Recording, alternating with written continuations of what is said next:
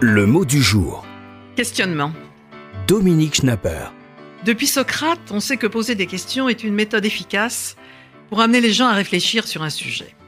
Quand on vous pose une bonne question, cela permet d'élaborer et de synthétiser sa pensée, d'évaluer les idées existantes et éventuellement d'en former d'autres qui seront à leur tour soumises au questionnement des autres. Les maîtres apprennent des discussions des élèves, disait déjà Rachi.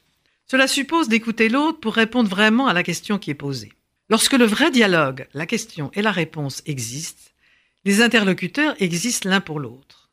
Il arrive trop souvent que ce qu'on appelle les débats politiques consiste à recourir aux différentes manières de ne pas répondre à la question posée.